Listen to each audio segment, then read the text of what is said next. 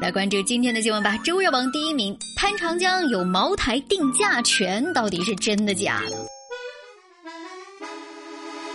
潘长江大家记得吧？著名的演员老戏骨，最近跟茅台有了一场孽缘。这两年他加入了明星带货行列，在三月初有一场这个酒水专场卖起了茅台，而且是我们新闻中说过的，在市场上炒出天价之后暴跌的虎年生肖茅台。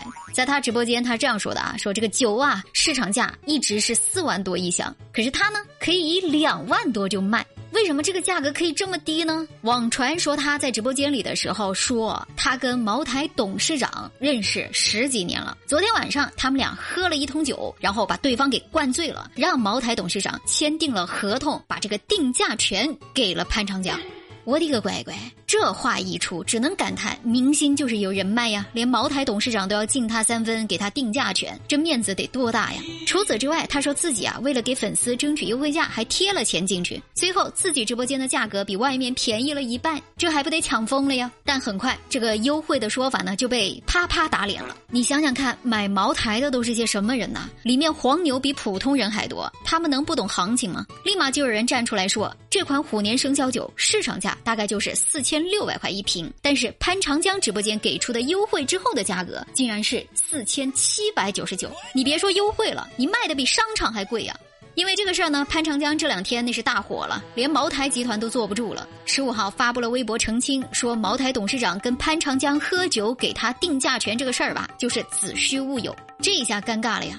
潘长江老脸挂不住，他立马为自己辩解，说这个茅台给他定价权这个事儿啊，是网友们的断章取义，他原话不是这么说的。那具体当时到底怎么说的呢？也没有拿出个证据来。这个事情能够如此火爆，倒不是潘长江卖东西太贵，而是直播背后牵扯出的明星主播与知名企业负责人可能的利益链接。如果潘长江与茅台没有私下交易，那么潘长江凭什么敢搬出茅台董事长这面大旗？信口雌黄不过脑子吗？所以，即使再怎么被断章取义，都可能不是空穴来风。如果连茅台都可以卖明星面子、看人情给价，这不是耍了普通消费者一道吗？首先不同意的就是囤茅台的黄牛。定价权这个事儿，直到今天还没有个结果。这场直播的视频资料目前还没有被披露，无法证实潘长江当时是不是说了这句话。茅台一方也没有给出细致的解释，只说了一句宣传不实。但是大部分网友倒还是更加偏向于相信茅台啊，认为他不会做出像这样的惹一身骚的事儿。而且潘长江这个人吧，卖货口碑还真的不大好。去年他在一次直播里面卖了一款叫做“黄金酒”的酒，说是五粮液集团生产的，但其实是一款贴牌的保健酒。他还卖过黄金的耳环、手环，标价呢竟然只要三十九块九，也不知道里面黄金的含量到底是多少。哎，但这事儿吧，咱也不能就盯着潘长江一个人竖把子。毕竟这两年，像什么李雪琴直播带货造假、陈小春带货翻车这种新闻是频频出现，早就见怪不怪了。明星只拿坑位费，对产品根本不了解，也不负责，流量造假、互动造假、销量造假，搅得直播这趟水啊更加浑浊了。但是明星直播频繁翻车这个事儿吧，与其说是个人的艺德问题。不如说是这反映了直播带货领域长期存在的一些乱象。这拙劣的营销手段能在各个平台上大行其道，形成套路而屡禁不止，反映的是相关监管的缺失。今天咱们舆论谴责了潘长江，也许能触动他的自尊心，让他迷途知返。但是如果行业大环境没有改变，就必然还会出现这个人假冒品牌方砍价，那个人说是跟哪个老板认识，这套路看着都累呀。这苦的只有消费者呀，以为是薅到了羊毛，结果自己才是被宰的羔羊。怎么落到这步田地了？你看，咱们热乎知乎就是一个非常注重口碑的节目，从不搞这些虚的。昨天给大家推荐的干脆面本来就是二十多块钱一箱，咱们的专属福利是九块九一箱三十包。后来我看评论区有好多人是六块多钱买的，因为有的人还可以领到自己的优惠券。小美最近又发现了一款非常好吃的吐司，是榴莲西施这个品牌的榴莲酱心软烤包，它是一种早餐吐司，两边都有榴莲酱，而且是日本的盐烧工艺，吃起来有一种刚刚出炉的烤面包的味道，而且榴莲的口感超级浓，我真的好喜欢吃。如果你也想尝尝，就在评论区打出“榴莲”两个字，我看能不能给大家争取个福利什么的。植物热榜第二名，老坛酸菜被连夜下架。